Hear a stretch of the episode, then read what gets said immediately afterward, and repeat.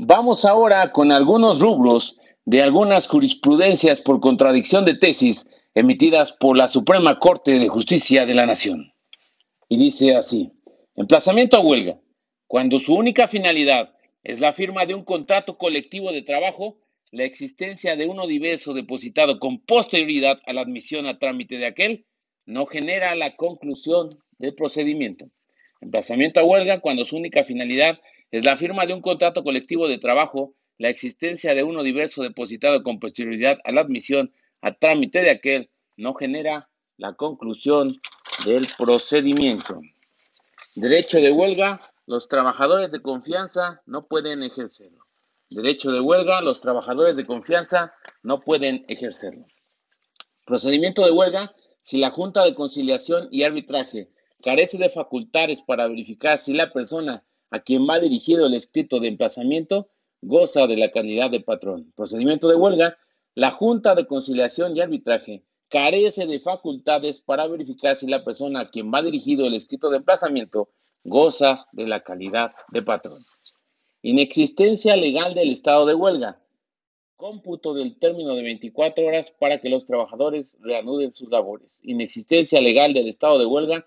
Cómputo del término de 24 horas para que los trabajadores reanuden sus labores. Y aquí como el rubro es poco claro, leeremos un poco del texto. Atento a la finalidad de la norma, se concluye que el término de 24 horas citado corre desde que se efectúa la notificación de la resolución que la ordena, no obstante que, conforme a las condiciones de prestación del servicio, se trate de un día u hora inhábil para la fuente de trabajo, para los trabajadores o para ambos, pues ello solo trae como consecuencia la ineludible obligación de que los trabajadores se presenten a reanudar su trabajo en el primer momento hábil que conforme a sus condiciones laborales les corresponda, pues en ese supuesto el plazo de 24 horas para hacerlo ya transcurrió. Y aquí recordemos que en términos de huelga todos los días y horas son hábiles. Siguiente, ofrecimiento del trabajo. El hecho de que la empresa demandada se encuentre en huelga no conduce a calificarlo de mala fe. Ofrecimiento de trabajo. El hecho de que la empresa demandada se encuentre en huelga no conduce a calificarlo de mala fe. Siguiente, huelga. Cuando se solicita la firma de un contrato colectivo de trabajo, la autoridad correspondiente no debe condicionar el emplazamiento a que el sindicato acredite que los trabajadores de la patronal son sus afiliados, sino atenerse a lo establecido en los artículos 920 y 923 de la Ley Federal del Trabajo. Huelga. Cuando se solicita la firma de un contrato colectivo de trabajo, la autoridad correspondiente no debe condicionar el emplazamiento a que el sindicato acredite que los trabajadores de la patronal son sus afiliados, sino atenerse a lo establecido en los artículos 920 y 923 de la Ley Federal del Trabajo. Y luego, eh, la que sigue, sindicatos están legitimados para solicitar al patrón la firma de un contrato colectivo de trabajo mediante el pliego de peticiones con emplazamiento a huelga. Sindicatos están legitimados para solicitar al patrón la firma de un contrato colectivo de trabajo mediante el pliego de peticiones con emplazamiento a huelga. La que sigue, huelga, debe darse por concluido el procedimiento relativo en cualquier etapa en que se encuentre cuando se acredite la celebración del contrato colectivo de trabajo por el patrón, si esta es la única finalidad de la suspensión de labores. Huelga debe darse por concluido el procedimiento relativo en cualquier etapa en que se encuentre cuando se acredite la celebración del contrato colectivo de trabajo por el patrón, si esta es la única finalidad de la suspensión de labores. Huelga, sus etapas procedimentales, y aquí sabemos que son tres, gestación, prehuelga y el estallamiento de la huelga o la huelga propiamente dicha. Huelga, sus etapas procedimentales. La que sigue, huelga, no pueden válidamente declararse incompetentes las juntas de conciliación y arbitraje antes del emplazamiento al patrón. Huelga, no pueden válidamente declararse incompetentes las juntas de conciliación y arbitraje antes del emplazamiento al patrón. Luego la que sigue, huelga, emplazamiento A, el acuerdo que ordena no darle trámite y archivar el expediente es reclamable en amparo indirecto.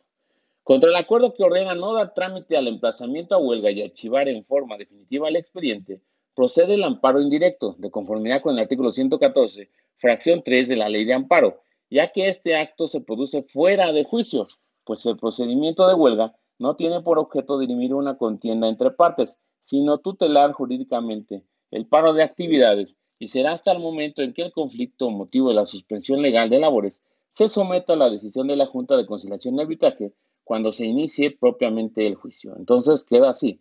Huelga, emplazamiento A. El acuerdo que ordena no darle trámite y archivar el expediente es reclamable en amparo indirecto. Y luego, pues vámonos a la que sigue. Recuento previsto en el artículo 931 de la Ley Federal del Trabajo, cuando se ofrece como prueba para determinar la titularidad del contrato colectivo de trabajo, las juntas de conciliación y arbitraje pueden señalar para su desahogo el domicilio de la empresa donde los trabajadores prestan sus servicios, siempre y cuando no haya objeción fundada de alguno de los sindicatos en conflicto. Recuento previsto en el artículo 931 de la Ley Federal de Trabajo, cuando se ofrece como prueba para determinar la titularidad del contrato colectivo de trabajo. Las juntas de conciliación y arbitraje pueden señalar para su desahogo el domicilio de la empresa donde los trabajadores prestan sus servicios, siempre y cuando no haya objeción fundada de alguno de los sindicatos en conflicto. La que sigue Recuento para determinar la titularidad del contrato colectivo de trabajo previsto en el artículo 931 de la Ley Federal de Trabajo. Las juntas de conciliación y arbitraje deben ordenar y garantizar que en su desahogo los trabajadores emitan voto personal, libre, directo y secreto. Recuento para determinar la titularidad del contrato colectivo de trabajo previsto en el artículo 931 de la Ley Federal de Trabajo. Las juntas de conciliación y arbitraje deben ordenar y garantizar que en su desahogo los, los trabajadores emitan voto personal libre, directo y secreto. Y luego, vámonos a la que sigue. Insumisión al arbitraje. El artículo 31 bis del Estatuto Jurídico de los Trabajadores al Servicio de los Gobiernos del Estado de Aguascalientes, sus municipios y organismos descentralizados, no contraviene el artículo 123, apartado B, fracción 9 de la Constitución Política de los Estados Unidos Mexicanos. En sumisión al arbitraje, el artículo 31 bis del Estatuto Jurídico de los Trabajadores al Servicio de los Gobiernos del Estado de Aguascalientes, sus municipios y organismos descentralizados no contraviene el artículo 123, apartado B, fracción 9 de la Constitución Política de los Estados Unidos Mexicanos. De aquí leeremos una parte del texto porque eh, así como está el rubro nos deja con incógnitas. Dice, en consecuencia, el artículo 31 bis del Estatuto, del Estatuto Jurídico de los Trabajadores al Servicio del Estado de Aguascalientes, sus municipios y organismos descentralizados, que prevé la insumisión al arbitraje, no contraviene el artículo 123, apartado de fracción 9 de la Constitución Federal, porque constituye una excepción al principio de estabilidad en el empleo, que opera tratándose de trabajadores de confianza, conforme a las facultades que el constituyente confirió al legislador local para delimitar los puestos y cualidades especiales de los trabajadores, respecto de los cuales el patrón puede oponerse a dirimir la controversia laboral mediante el pago de una indemnización. Y luego la que sigue, insumisión al arbitraje y negativa a acatar el laudo. No pueden hacerse valer sucesivamente o coexistir en un mismo juicio. Insumisión al arbitraje y negativa a acatar el laudo. No pueden hacerse valer sucesivamente o coexistir en un mismo juicio. Y aquí dice, lo anterior en razón de que la resolución interlocutoria de insumisión al arbitraje necesariamente dilucida si el patrón se encuentra o no en el estado de excepción regulado por el artículo 49 citado, lo que impide retomar el mismo punto durante el juicio o en la ejecución del laudo de condena a la reinstalación, Ello implica que al hacer valer el estado de excepción indicado, el patrón debe invocar simultáneamente todas las causas por las cuales estima que se encuentra exento de reinstalar al trabajador demandante, porque si no lo hace, debe estimarse que existe cosa juzgada respecto de las causales de excepción que fueron analizadas y que habrá precluido su derecho de hacer valer las que no invocó desde el primer momento. Y entonces queda insumisión al arbitraje y negativa a acatar el laudo, no pueden hacerse valer sucesivamente o coexistir en un mismo juicio, porque uno es el, supuesto de excepción, por eso. Luego, insumisión al arbitraje en materia laboral, la terminación de la relación de trabajo se da al resolver procedente el incidente respectivo. Insumisión al arbitraje en materia laboral, la terminación de la relación de trabajo se da al resolver procedente el incidente respectivo. Y luego, insumisión al arbitraje laboral contra la interlocutoria que declara procedente el incidente relativo y ordena la continuación del juicio en su etapa arbitral, por lo que hace a las prestaciones que no fueron materia de la litis incidental, procede el amparo indirecto. Insumisión al arbitraje laboral contra la interlocutoria que declara procedente el incidente relativo y ordena la continuación del juicio en su etapa arbitral, por lo que hace a las prestaciones que no fueron materia de la litis incidental, procede el amparo indirecto. Y luego dice, despido injustificado, cuando la acción deriva de aquel, sea la, de reinstalación, la regla general es que no procede la insumisión al arbitraje ni la negativa del patrón a acatar el laudo, salvo en los casos de excepción reglamentados en el artículo 49 de la Ley Federal del Trabajo. Despido injustificado, cuando la acción derivada de aquel sea la reinstalación, la regla general es que no procede la insumisión al arbitraje ni la negativa del patrón a acatar el laudo, salvo en los casos de excepción reglamentados en el artículo 49 de la Ley Federal de Trabajo.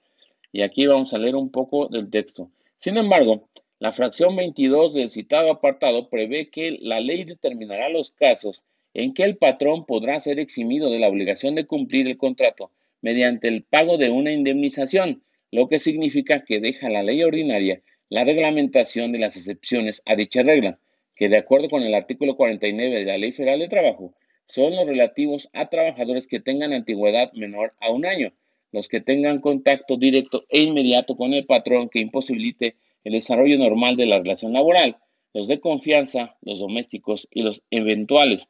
De esta forma, el constituyente garantizó la estabilidad de los trabajadores en sus empleos, sin desconocer los casos que en la realidad pueden llevar a ser fácticamente imposible la continuación de la relación laboral. Entonces quedó despido injustificado cuando la acción derivada de aquel sea la reinstalación. La regla general es que no procede la insumisión al arbitraje ni la negativa del patrón a acatar el laudo, salvo en los casos de excepción reglamentados en los artículos 49 de la Ley Federal del Trabajo. Luego la que sigue, insumisión al arbitraje contra la resolución que la declara procedente y ordena el archivo del expediente al dar por concluido el juicio laboral, procede el amparo directo independientemente de que se haya emitido un, en un incidente tramitado antes de la audiencia de ley. En sumisión al arbitraje contra la resolución que la declara procedente y ordena el archivo del expediente al dar por concluido el juicio laboral, procede el amparo directo independientemente de que se haya emitido en un incidente tramitado antes de la audiencia de ley. Y luego dice, insumisión al arbitraje, solo procede de manera excepcional respecto de la acción de reinstalación por despido injustificado, siempre que se surta alguno de los supuestos que establece el artículo 49 de la Ley Federal del Trabajo y no respecto de otras acciones. Insumisión al arbitraje solo procede de manera excepcional respecto de la acción de reinstalación por despido injustificado, siempre que se surta alguno de los supuestos que establece el artículo 49 de la Ley Federal del Trabajo y no respecto de otras acciones. Y luego Vámonos a la que sigue. Conflictos individuales de seguridad social. Lineamientos que deberá seguir el Tribunal Colegiado de Circuito en los casos en que la Junta responsable haya omitido prevenir al asegurado a efecto de que presentara el último estado de la cuenta individual de ahorro para el retiro, la solicitud de la constancia respectiva ante el Instituto Mexicano del Seguro Social o la solicitud de emisión del estado de cuenta ante la administradora de fondos para el retiro, AFORE, del trabajador, conflictos individuales de seguridad social, lineamientos que deberá seguir el Tribunal Colegiado de Circuito en los casos en que la Junta responsable haya omitido prevenir al asegurado a efecto de que presentara el último estado de cuenta individual de ahorro para el retiro, la solicitud de la constancia respectiva ante el Instituto Mexicano del Seguro Social o la solicitud de emisión del estado de cuenta ante la administradora de fondos para el retiro, AFORE, del trabajador. Y aquí dice que caso distinto cuando el asegurado actor haya omitido exhibir los elementos probatorios, estado de cuenta, solicitud de constancia o solicitud de expedición del estado de cuenta y la Junta haya determinado poner fin al procedimiento respectivo, el tribunal colegiado deberá otorgar la protección de la justicia federal y ordenar reponer el procedimiento a efecto de que se requiera al afiliado para que exhiba los elementos de convicción antes señalados y la Junta esté en aptitud de emprender el análisis de fondo. Y luego la que sigue, conflictos individuales de seguridad social, lineamientos que deberá seguir el tribunal colegiado de circuito en los casos en que la Junta responsable haya omitido prevenir al asegurado a efecto de que presentara el último estado de cuenta individual del ahorro para el retiro, la solicitud de la constancia respectiva ante el Instituto Mexicano del Seguro Social o la solicitud de emisión del estado de cuenta ante la administradora de fondos para el retiro a favor del trabajador. Y aquí vamos a leerla.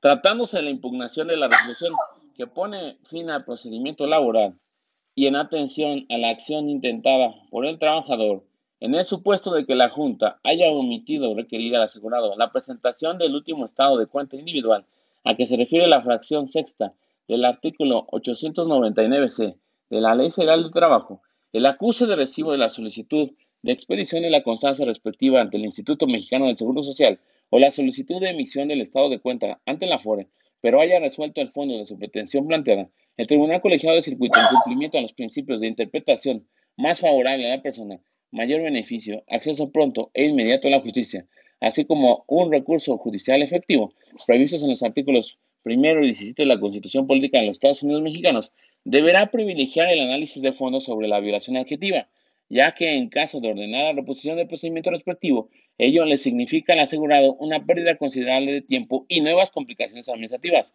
aspecto que además resulta contrario a la propia naturaleza del juicio de amparo como un medio de control de la regularidad constitucional eficaz y reparador de violaciones a derechos humanos.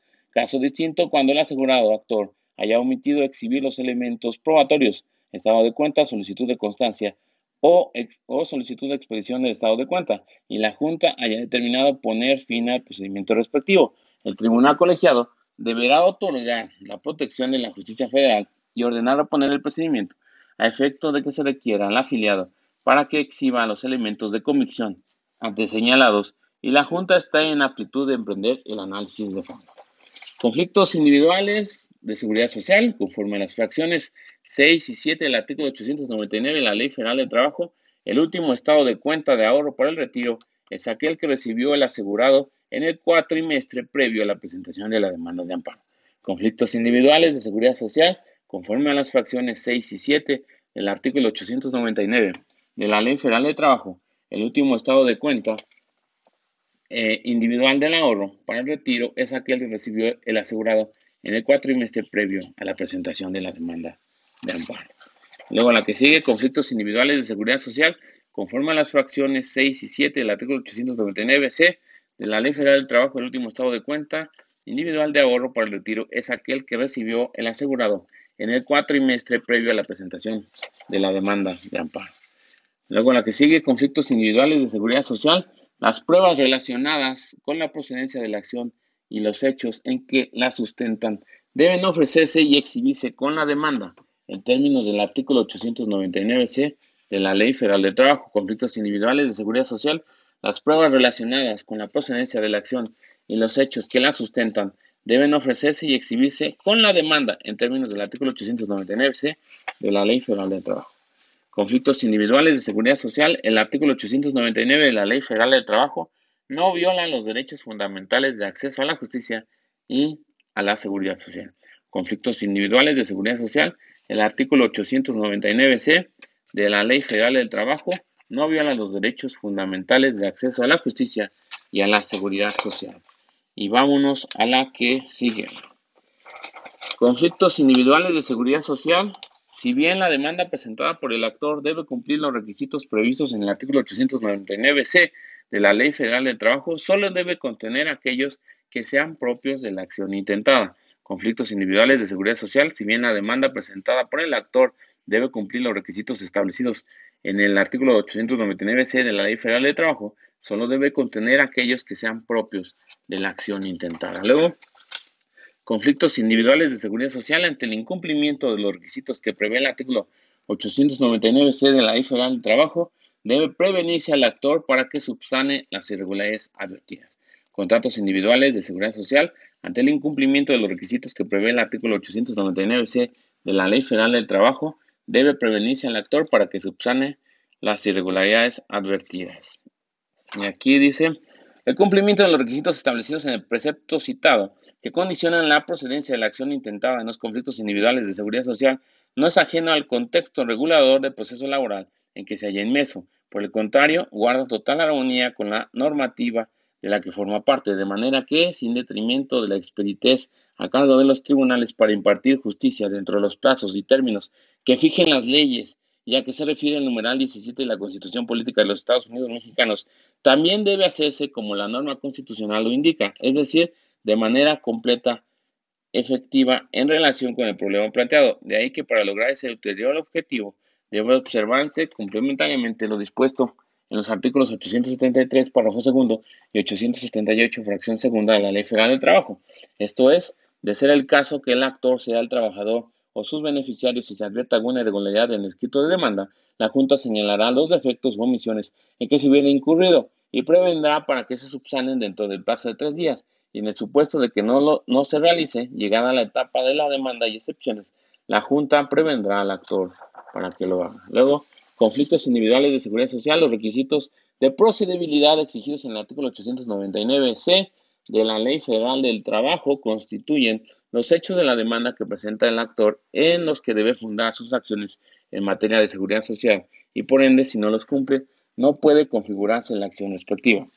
Conflictos individuales de seguridad social. Los requisitos de procedibilidad exigidos por el artículo 899c de la Ley Federal de Trabajo constituyen los hechos de la demanda que presenta el actor en los que debe fundar sus acciones en materia de seguridad social y por ende, si no los cumple, no puede configurarse la acción respectiva. Y vámonos a la que sigue. Despido injustificado. Cuando se tenga al patrón por contestada la demanda en sentido afirmativo, sin prueba en contrario, la Junta de Conciliación y Arbitraje debe considerarlo cierto. Despido injustificado cuando se tenga al patrón por contestar la demanda en sentido afirmativo. Sin prueba en contrario, la Junta de Conciliación y Arbitraje debe considerarlo cierto. luego, salarios vencidos.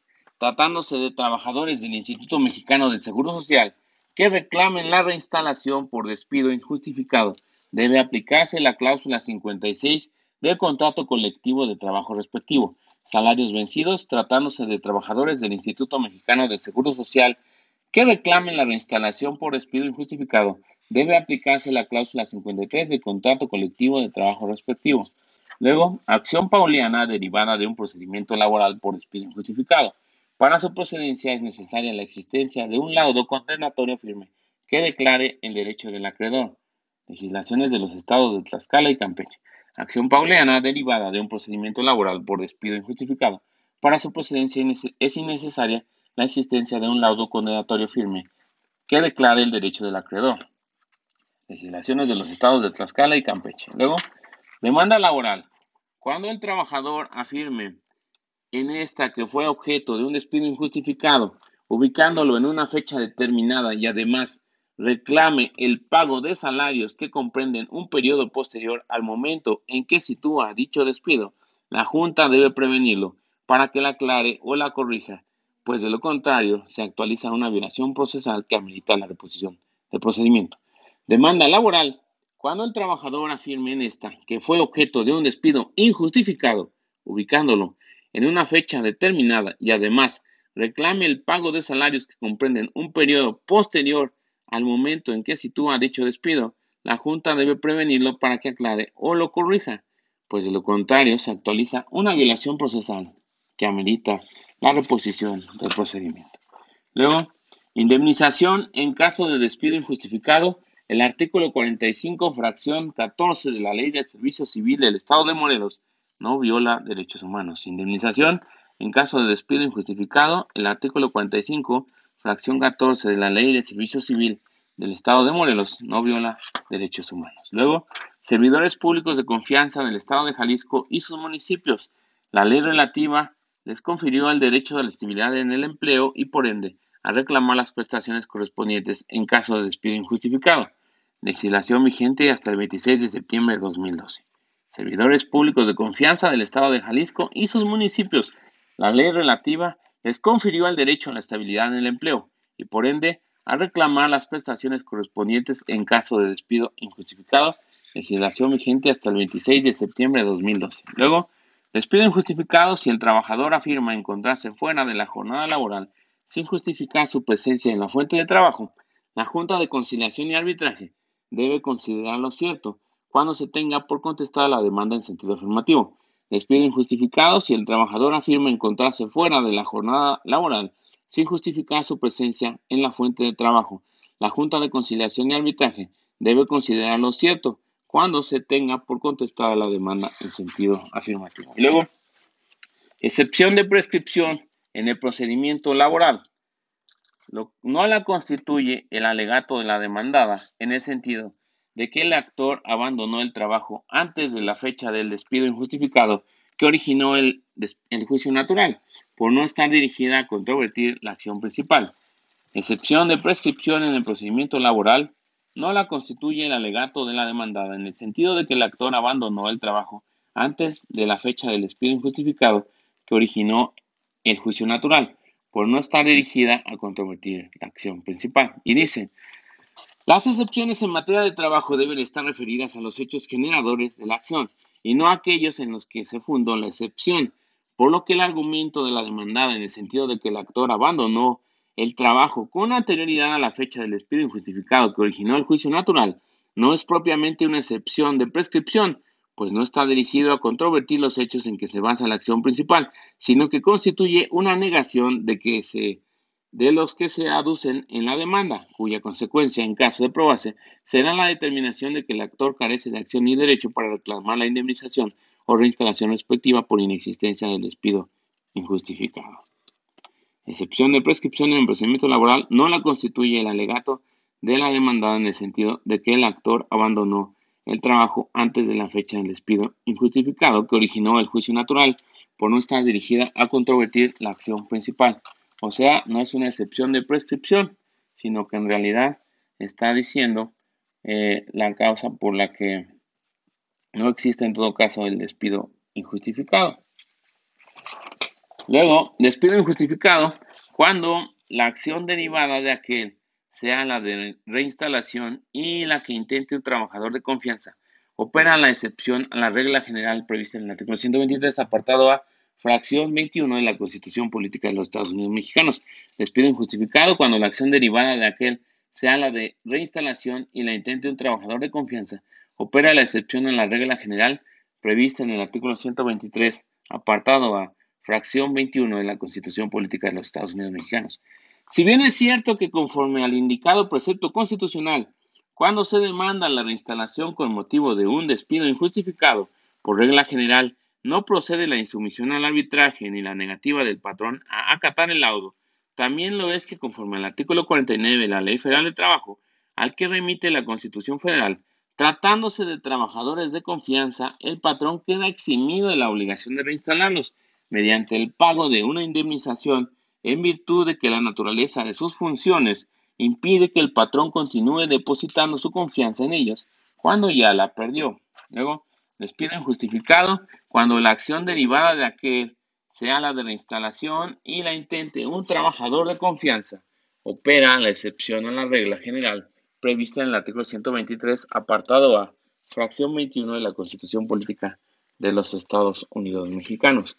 Despido injustificado cuando la acción derivada de aquel sea la de reinstalación y la intente un trabajador de confianza, opera la excepción a la regla general prevista en el artículo 123, apartado A, fracción 21 de la Constitución Política de los Estados Unidos Mexicanos.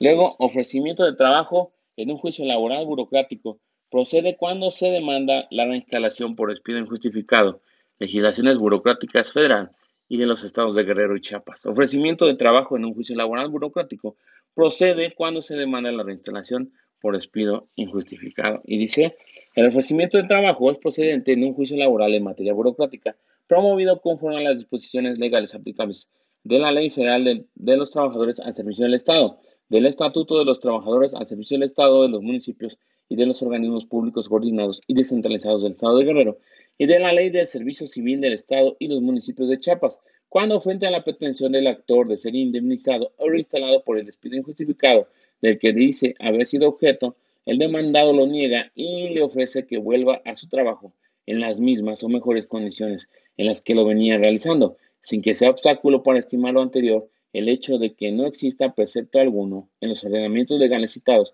en que se prevea dicha figura, eh, pues esta es propia del derecho laboral, por lo que si el ofrecimiento de trabajo es calificado de buena fe, el efecto de revertir la carga de la prueba al trabajador, quien quedará obligado a demostrar que efectivamente fue despedido. Ofrecimiento de trabajo en un juicio laboral burocrático procede cuando se demanda la reinstalación por despido injustificado. Legislaciones burocráticas federal y de los estados de Guerrero y Chiapas. Luego, salarios vencidos, el artículo 48, segundo párrafo de la Ley Federal del Trabajo, que prevé como obligación del patrón cubrirlos en caso de despido injustificado no viola el artículo 123, apartado a fracción 22 de la Constitución Política de los Estados Unidos Mexicanos. Y luego dice, entonces, salarios vencidos, el artículo 48, segundo párrafo de la Ley Federal del Trabajo que prevé como obligación del patrón cubrirlos en caso de despido injustificado, no viola el artículo 123, apartado a fracción 22 de la Constitución Política de los Estados Unidos Mexicanos. Luego, trabajador de confianza, el patrón está obligado a darle el aviso escrito de la fecha y causa de la rescisión de la relación laboral, por lo que el incumplimiento de esa obligación por sí solo torna en injustificado el despido. Trabajador de confianza, el patrón está obligado a darle el aviso escrito de la fecha y causa de la rescisión laboral, por lo que el incumplimiento de esa obligación por sí solo torna en injustificado el despido. Luego, despido injustificado. Corresponde al patrón la carga de la prueba cuando el trabajador afirma que después de desaparecer la causa de suspensión de la relación laboral por haber sido absuelta por sentencia firme, se presentó ante aquel para reanudarla y éste se negó a reincorporarla. Despido injustificado corresponde al patrón la carga de la prueba cuando el trabajador afirma que después de desaparecer la causa de suspensión de la relación laboral por haber sido absuelto por sentencia firme, se presentó ante aquel para reanudarla y éste se negó a reincorporarla. Y luego, a que sigue, despido injustificado, la autoridad laboral, antes de resolver lo relativo a la negativa de aquel, debe determinar si el trabajador se presentó ante el patrón para reanudar sus labores, en términos del artículo 45, fracción segunda de la Ley Federal de Trabajo despido injustificado, la autoridad laboral, antes de resolver lo relativo a la negativa de aquel, debe determinar si el trabajador se presentó ante el patrón para reanudar sus labores en términos del artículo 45, fracción segunda de la Ley Federal de Trabajo. Luego, Seguro Social, la cláusula 56 de, su contrato colectivo de trabajo es de interpretación estricta y solamente es aplicable tratándose de despido, de despido injustificado contrato vigente en 2005-2007. Seguro Social, la cláusula 56 de su contrato colectivo de trabajo es de interpretación estricta y solamente es aplicable tratándose de despido injustificado. Contrato vigente de 2005 a 2007. Luego dice, despido injustificado cuando la acción derivada de aquel sea la reinstalación, la regla general es que no procede la insumisión al arbitraje ni la negativa del patrón a acatar el laudo, salvo en los casos de excepción reglamentados en el artículo 49 de la Ley Federal del Trabajo. Despido injustificado cuando la acción derivada de aquel sea la reinstalación, la regla general es que no procede la insumisión al arbitraje ni la negativa del patrón a acatar el laudo, salvo en los casos de excepción reglamentados en el artículo 49 de la Ley Federal del Trabajo. Y luego, la que sigue, trabajadores de confianza al servicio del gobierno del Estado de Morelos y sus municipios. La ley del servicio civil les confiere el derecho a la estabilidad del empleo y por ende a demandar las prestaciones derivadas del despido injustificado. Trabajadores de, de confianza al servicio del gobierno del estado de Morelos y sus municipios, la ley del servicio civil les confiere el derecho a la estabilidad en el empleo y por ende a demandar las prestaciones derivadas del despido injustificado. Y luego, trabajadores del Instituto Mexicano del Seguro Social, los estímulos por asistencia y puntualidad previstos en los artículos 91 y 93 del reglamento interior de trabajo respectivo deben pagárseles durante el tiempo que duró el despido injustificado si se ordena su reinstalación.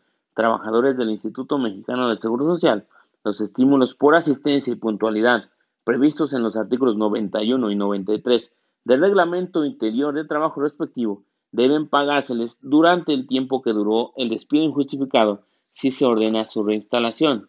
Y luego la que sigue, insumisión al arbitraje. Solo procede de manera excepcional respecto de la acción de reinstalación por despido injustificado, siempre que se surta alguno de los supuestos que establece el artículo 49 de la Ley Federal del Trabajo y no respecto de otras acciones. Luego, despido injustificado. Si en el escrito de demanda el trabajador reclama el pago de la indemnización constitucional o su reinstalación, así como los salarios caídos, narrando además los hechos relativos, su acción es procedente aunque no señale expresamente que fue despedido. Repetimos, despido injustificado si en el escrito de demanda el trabajador reclama el pago de la indemnización constitucional o su reinstalación, así como el pago de los salarios caídos, narrando además los hechos relativos, su acción es procedente aunque no señale expresamente que fue despedido. Y aquí, pues, este, algo de lo que dice la tesis es que dice, es suficiente que el trabajador haga la narración de los acontecimientos eh, que le impidieron continuar prestando servicios por causas que imputa a la parte patronal. Y precise lo que pretende, sin necesidad de que en el cuerpo de su libelo señale expresamente que fue despedido injustificadamente, pues al estar regido el procedimiento laboral por los principios de oralidad, sencillez, informalidad y de protección al trabajador, en las acciones jurisdiccionales deducidas por este, basta que en la demanda exponga los hechos que acontecieron y culminaron con el despido y lo que reclama, para que la autoridad laboral se encuentre en la inaludible obligación de observar el principio de la apreciación de los hechos en conciencia, atendiendo a lo que en la demanda se pretende en su aspecto material y no formal, en relación con la obligación contenida en el artículo 842 de la Ley Federal de Trabajo de resolver la controversia efectivamente planteada, guardando el principio de congruencia. Luego la que sigue, salarios caídos, la procedencia de su pago deriva del despido injustificado, aun cuando el trabajador no lo demande expresamente. Repetimos, salarios caídos, la procedencia de su pago deriva del despido injustificado, aun cuando el trabajador no lo demande expresamente. Luego, trabajadores al servicio del Estado y de los municipios de Chiapas, momento a partir del cual debe computarse el plazo de la prescripción de las acciones en caso de despido injustificado. Trabajadores al servicio del Estado y de los municipios de Chiapas, momento a partir del cual debe computarse el plazo de la inscripción de las acciones en caso de despido injustificado.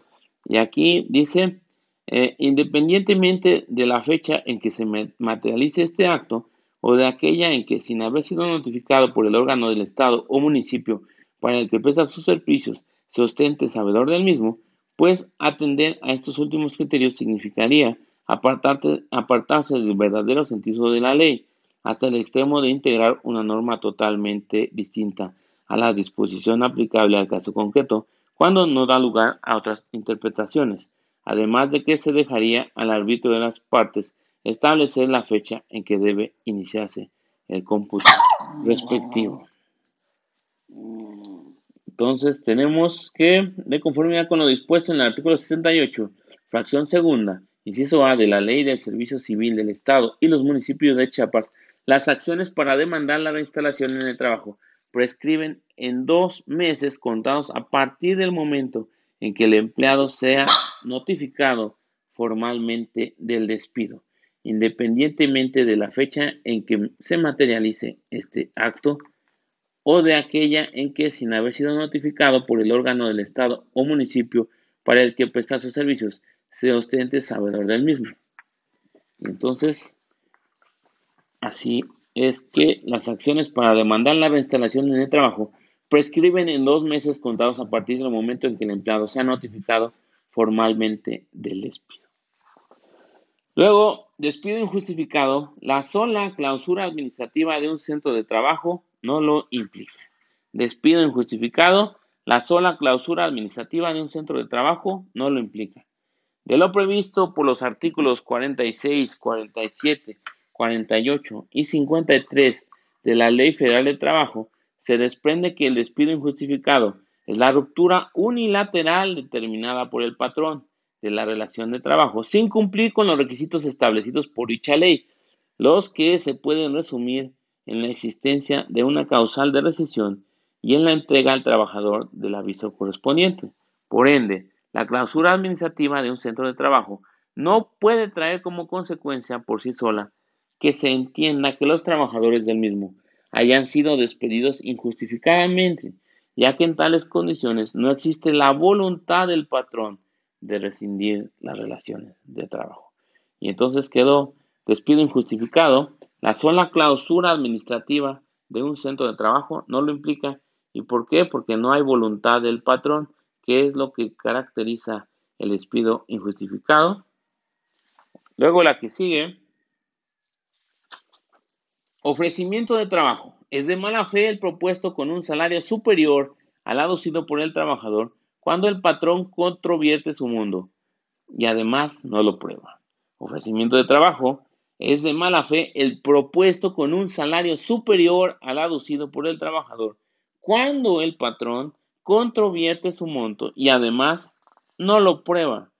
Ofrecimiento de trabajo, su calificación de buena o mala fe depende de que en las secuelas procesal se acrediten los antecedentes detallados por el trabajador en su demanda en el sentido de que las condiciones del lugar en que desempeñaba su trabajo afecten su salud. Ofrecimiento de trabajo, su calificación de buena o mala fe depende de que en la secuela procesal se acrediten los antecedentes detallados por el trabajador en su demanda, en el sentido de que las condiciones del lugar en que se desempeñaba su trabajo afectan su salud. Luego, Horas extras cuando la jornada extraordinaria se considera inverosímil por exceder de nueve horas a la semana, no es dable absorber al patrón de manera total de las prestaciones referidas, sino en todo caso únicamente de las horas excedentes. Horas extras cuando la jornada extraordinaria se considere inverosímil por exceder de nueve horas a la semana, no es dable absorber al patrón de manera total de la prestación referida, sino en todo caso únicamente de las horas excedentes.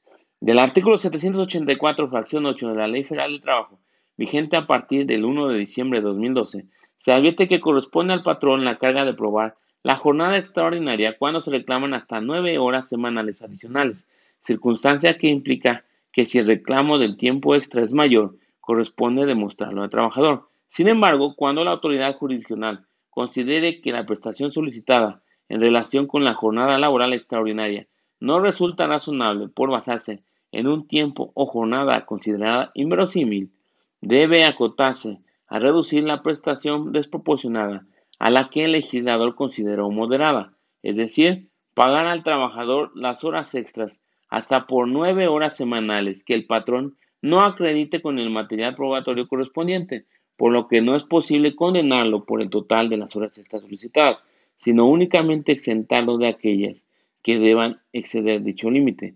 máxime, que continúa siendo responsable en cuanto a la obligación de conservar los controles de asistencia y de horario respectivos, conforme al artículo 784, en relación con el diverso 804, fracción tercera, del propio ordenamiento legal. De esta manera, la calificación de inverosimilitud de las horas extras reclamadas por el trabajador y su falta de acreditación no puede traer como consecuencia que el patrón deje de observar la obligación legal de observar las constancias y documentos necesarios que demuestren fehacientemente la jornada laboral, ni eximirlo del pago de horas extras hasta por nueve horas a la semana, cuyo límite está obligado a acreditar. Y luego, días de descanso semanal y de descanso obligatorio carga de la prueba tratándose de reclamaciones por aquel concepto. Dice, en atención al principio general de que quien afirma se encuentra obligado a probar la hipótesis bajo la cual el trabajador sostiene que el patrón no le cubrió la remuneración correspondiente a los días de descanso semanal y de descanso obligatorio, permite estimar que el reclamo en este sentido conlleva la afirmación de que los laboró, de manera que siempre que exista controversia se generan dos cargas procesales basadas en el referido principio. La primera consiste en la obligación del trabajador de demostrar que efectivamente los laboró y la segunda, una vez justificada por el obrero la carga aludida, corresponde al patrón probar que los cubrió. Lo anterior sin perjuicio de las facultades que el artículo 784 de la Ley Federal del Trabajo confiere a la, Junta de eximir la carga de la prueba del trabajador eh, cuando pueda llegar la verdad por otros medios. Luego, aportaciones al Fondo de Ayuda Sindical por defunción de los trabajadores del Instituto Mexicano de Seguro Social corresponde a su sindicato la carga de probar que el trabajador no la realizó. Aportaciones al Fondo de Ayuda Sindical por defunción de los trabajadores del Instituto Mexicano de Seguro Social corresponde a su sindicato la carga de probar que el trabajador no la realizó. Relación de trabajo para determinar a quién corresponde la carga de la prueba en los casos en que se niega y se atribuye a un tercero, debe examinarse si existe o no un vínculo jurídico entre este último y el demandado. Relación de trabajo para determinar a quién corresponde la carga de la prueba en los casos en que se niega y se atribuye a un tercero, debe examinarse si existe o no un vínculo jurídico entre este último y el demandado. Jornadas ordinaria y extraordinaria de labores de los trabajadores de confianza de alto nivel que ocupan el cargo de director administrador o gerente. A estos les corresponde la carga de la prueba sobre su duración. Jornadas ordinaria y extraordinaria de labores de los trabajadores de confianza de alto nivel que ocupan el cargo de director, administrador o gerente. A estos les corresponde la carga de la prueba sobre su duración. Y luego la que sigue, cuerpos de seguridad pública, cuando la autoridad demandada niegue el cese de uno de sus integrantes pero afirme que fue este quien dejó de asistir a sus labores, le corresponde la carga de la prueba, porque la negativa de lo primero envuelve la afirmación de lo segundo. Cuerpos de seguridad pública, cuando la autoridad demandada niegue el cese de uno de sus integrantes, pero afirme que fue este quien dejó de asistir a sus labores, le corresponde la carga de la prueba, porque la negativa de lo primero envuelve la afirmación de lo segundo. Horas extras, carga de la prueba cuando se reclama su pago respecto de las que exceda de 9 a la semana. Horas extraordinarias, la carga de la prueba cuando se reclama su pago respecto de las que excedan de 9 a la semana. Luego la que sigue.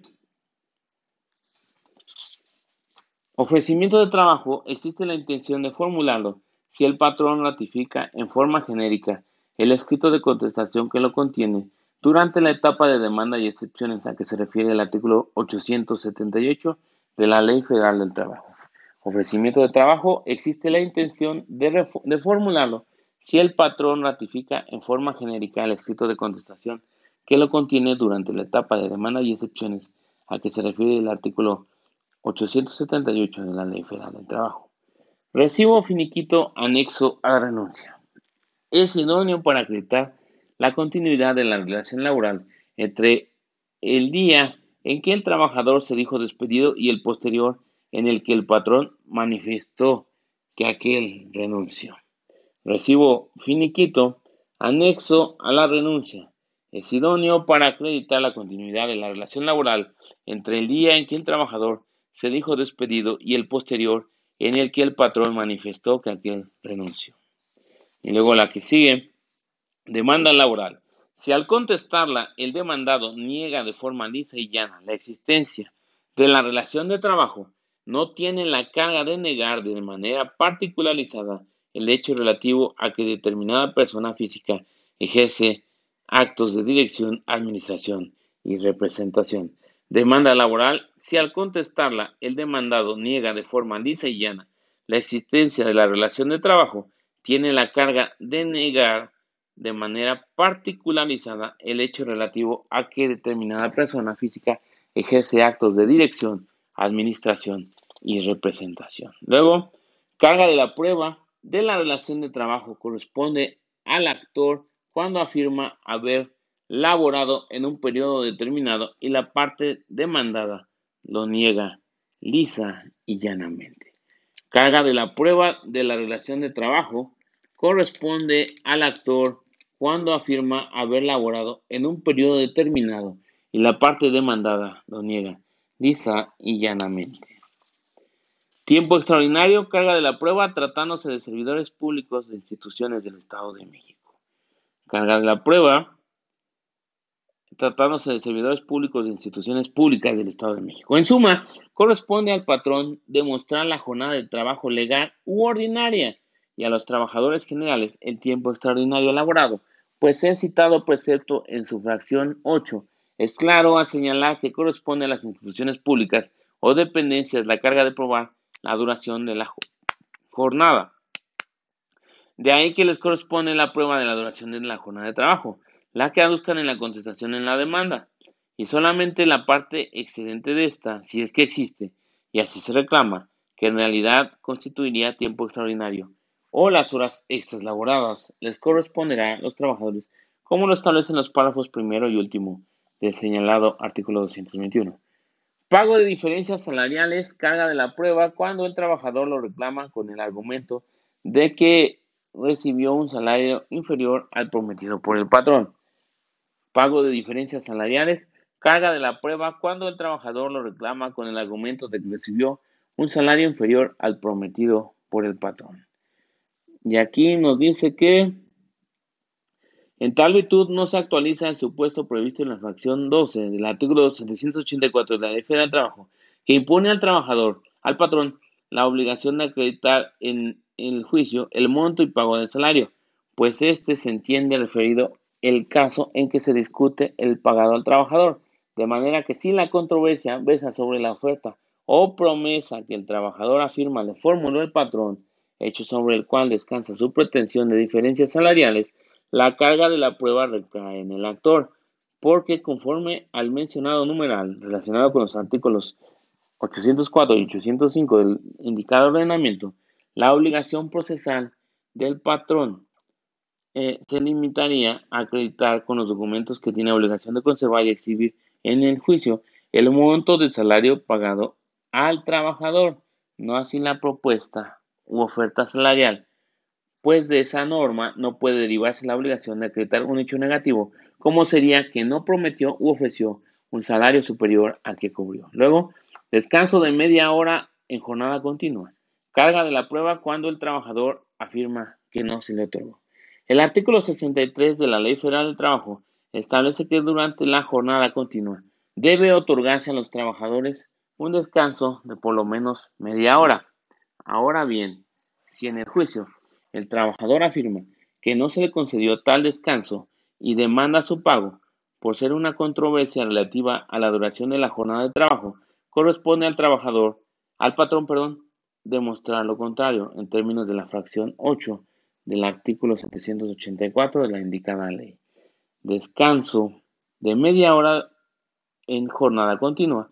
Carga de la prueba cuando el trabajador afirma que no se le otorgó y ahí corresponde al patrón entonces. Luego, trabajadores al servicio de los poderes del Estado, municipios e instituciones descentralizadas de Baja California. Carga de la prueba cuando se ejerce la acción de reconocimiento de antigüedad y otorgamiento de base prevista en el artículo 9 de la Ley de Servicio Civil Relativa. Trabajadores al servicio del Estado de Jalisco y sus municipios les corresponde la carga de la prueba cuando ejercitan la acción de nivelación salarial. Trabajadores al servicio del Estado de Jalisco y sus municipios les corresponde la carga de la prueba cuando ejercitan la acción de nivelación salarial. Luego, acción de prórroga de contrato por obra o tiempo determinado. Corresponde al patrón la carga de la prueba de la insubsistencia de la materia de trabajo que originó la contratación relativa. Acción de prórroga de contrato por obra o tiempo determinado. Corresponde al patrón la carga de la prueba de la insubsistencia de la materia de trabajo que originó la contratación relativa. Luego, trabajadores al servicio del Estado, así como de los municipios de Chiapas, cuando ejerzan la acción de otorgamiento de un nombramiento de base, corresponde a la parte patronal la carga de la prueba cuando controvierta la calidad del puesto. Trabajadores al servicio del Estado, así como de los municipios de Chiapas, cuando ejerzan la acción de otorgamiento de un nombramiento de base, corresponde a la parte patronal la carga de la prueba cuando controvierta la calidad del puesto. Luego, sustitución patronal. Si la demandada sustituta niega tener tal carácter, a ella le corresponde la carga de la prueba. Sustitución patronal. Si la demandada sustituta niega tener tal carácter, a ella le corresponde la carga de la prueba. Y luego, despido injustificado. Corresponde al patrón la carga de la prueba cuando el trabajador afirma que después de desaparecer la causa de suspensión de la relación laboral por haber sido absuelto por sentencia firme, se presentó ante aquel para reanudarla y ésta se negó a reincorporarlo. Despido injustificado corresponde al patrón la carga de la prueba cuando el trabajador afirma que después de desaparecer la causa de suspensión de la relación laboral por haber sido absuelto por sentencia firme, se presentó ante aquel para reanudarla y éste se negó a reincorporarlo. Luego, autotransportes de carga de pasajeros. Al patrón le corresponde la carga de la prueba en el procedimiento laboral cuando existe controversia sobre el salario señalado por el trabajador en la demanda relativa. Autotransportes de carga o de pasajeros. Al patrón le corresponde la carga de la prueba en el procedimiento laboral cuando existe controversia sobre el salario señalado por el trabajador en la demanda relativa. Luego, confesional para hechos propios corresponde al patrón la carga de la prueba cuando aduce que el directivo a cargo de quien se ofrece no labora en la empresa por ser él quien tiene los documentos que acreditan ese hecho.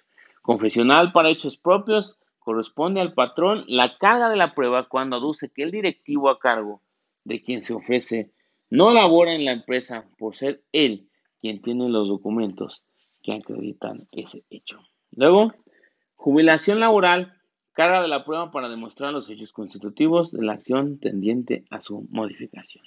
La segunda sala de la Suprema Corte de Justicia de la Nación estableció que corresponde al trabajador demostrar la existencia de la cláusula que establece la jubilación, puesto que es una prestación extra legal. Sin embargo, si ya demostrada su existencia, la acción que se ejercita es la de modificación de la, de la pensión, corresponderá al patrón la carga de probar su monto, de conformidad con el artículo 784, fracción 12 de la Ley Federal del Trabajo.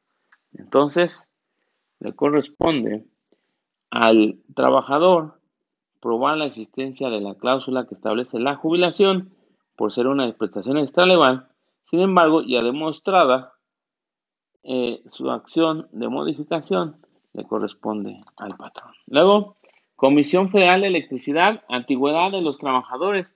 La carga de la prueba debe dividirse entre las partes cuando el trabajador reclame como prestación extralegal la que generó cuando prestó sus servicios como temporal y pretenda que se le incorpore a la que genere como trabajador permanente. Comisión Federal de Electricidad, antigüedad de los trabajadores, la carga de la prueba debe dividirse entre las partes cuando el trabajador reclame como prestación extralegal la que generó cuando prestó sus servicios como temporal y pretenda que se le incorpore a la que genere como trabajador permanente. Luego la que sigue, jornada de trabajo, la carga de la prueba procede sobre su duración recae en el patrón, aun cuando el trabajador haya desempeñado funciones de administración o dirección. Jornada de trabajo, la carga de la prueba sobre su duración recae en el patrón aun cuando el trabajador haya desempeñado funciones de dirección o administración. Y aquí dice que además debe tenerse presente que en todo caso el valor probatorio de lo afirmado por el trabajador en cuanto a la duración de la jornada laboral se encuentra limitado a que se funde en circunstancias acordes con la naturaleza humana, por lo que de resultar su dicho absurdo e inverosímil podría llegarse al extremo de absorber al patrón de las prestaciones relacionadas con el hecho en mención. Esta es de antes de la reforma del 2012. Luego, eh, prestaciones laborales apoyadas en un decreto presidencial, carga de la prueba. Si bien es cierto que corresponde al trabajador la carga de la prueba cuando reclama prestaciones,